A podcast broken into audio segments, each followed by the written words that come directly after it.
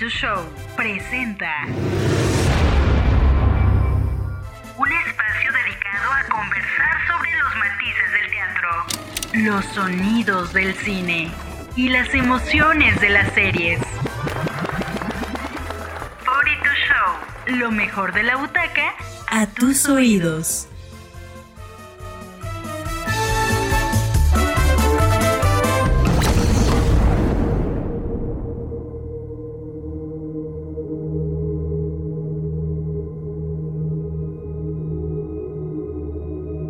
Bienvenidos a otro episodio de 42 Show.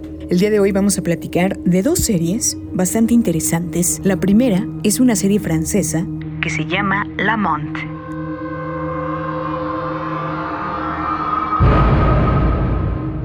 Lo que más me da curiosidad de esta serie de estilo noir es que ahora el asesino serial es ella, no él, que estábamos acostumbrados a ver personajes, asesinos seriales, que sean hombres, no mujeres. Creo que la plataforma Netflix tiene buen ojo para intentar aprovechar al máximo aquello que le funciona muy bien, que son estos géneros. Y estamos ante una buena miniserie sobre el fascinante universo de los psicópatas, en la que la personificación y el papel donde se mete Carol Bouquet brilla con luz propia. Pero vámonos al punto de partida de la serie. Hace 25 años, supuestamente, esta asesina en serie, apodada La Mantis, ahora ha aparecido un imitador, lo cual obliga a la policía a contactar con ella ante la falta de pistas para localizar a este culpable. Obviamente da pie para que ella sea clave en la investigación y solucionar el caso, pero también hay una serie de tramas y dramas de índole personal que acaba siendo muy muy interesante. Estos episodios que dan forma a la miniserie. Hay una cosa muy interesante en esta serie y es que para mostrar la humanidad del personaje, el ser humano, esta necesidad de retomar el contacto con su hijo que tiene Lamont acaba con una serie de revelaciones que son entre forzadas, pero que completan un dibujo muy perfecto de quién es este personaje. La actriz,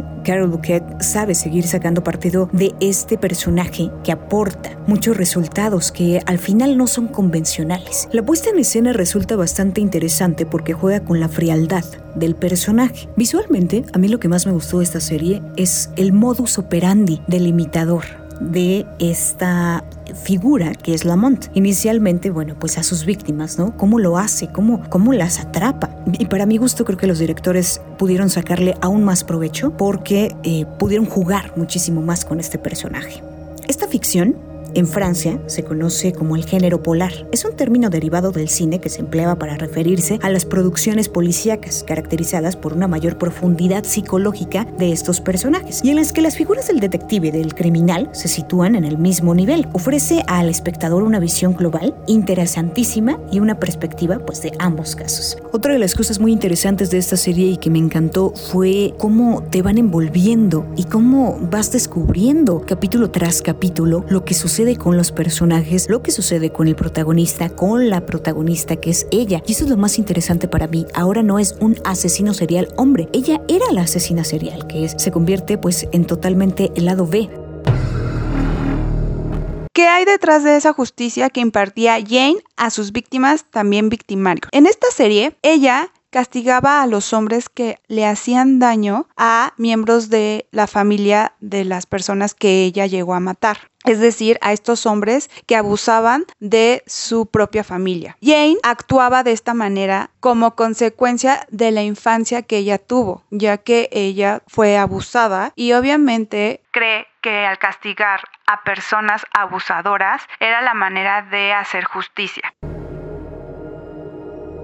Ahora es el turno de platicar de una de las precuelas más interesantes de la plataforma, que cuenta la historia de la preferida y temible Mildred Rachel.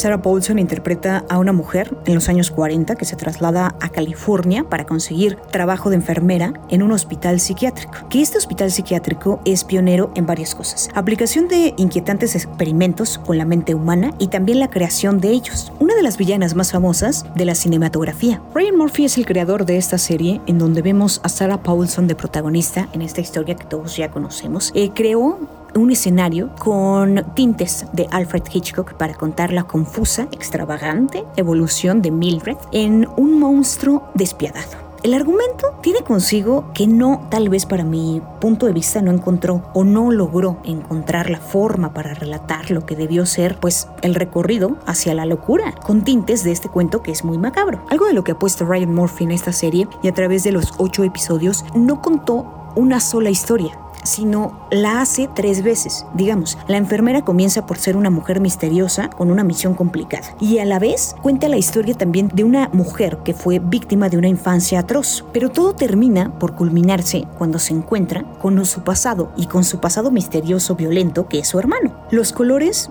es una de las cosas más maravillosas que tiene esta serie. Los vestuarios, la producción en general y la puesta en escena que hizo asombrosa narra la historia o yo creo que aporta muchísimo para narrar la historia. Ryan Murphy apostó a los mejores trucos narrativos y justamente por eso hacen muy bueno el personaje de Mildred, de Sarah Paulson, en donde profundiza con traumas, dolores, con hasta motivaciones y hasta el amor está dentro de esta serie. La capacidad visual, la capacidad que tiene la capacidad atmosférica que tuvo esta serie para adentrarnos en el personaje. Yo insisto mucho en los colores porque cada escena está tan bien sonorificada y también colorificada que de verdad una verdadera obra de arte. Hay aspectos muy interesantes porque la serie es muy imprevisible y esto eh, gusta muchísimo. El argumento tal vez da sorpresas, pero para mi gusto se quedó muy corto también. Y hablemos del contexto de este personaje de 1975 que contábamos, eh, protagonizada la película por Jack Nicholson, que a su vez está basado en una novela de Ken Casey. El autor se inspiró en su experiencia real, la que tuvo cuando trabajó como auxiliar nocturno en el pabellón psiquiátrico del Hospital de Veteranos de Menlo Park, en California. El personaje de Mildred Rachel está basado en una persona real, la enfermera, jefa de la sección en la que trabajó el autor. Y justamente en una entrevista que él tuvo para el New York Times, reveló que volvió a encontrarse con esta enfermera cuando la novela ya se había publicado. Si bien el escritor en ese momento trató de reflejar el trato deshumanizado que recibían los enfermos psiquiátricos en la década de los 60, pues también este personaje de la enfermera es uno de los personajes más escalofriantes que podemos encontrar tanto de la literatura como pues ahora de la pantalla chica. Ryan Murphy también supo perfectamente encontrar al elenco y hacerlo match para que todos cumplieran a la perfección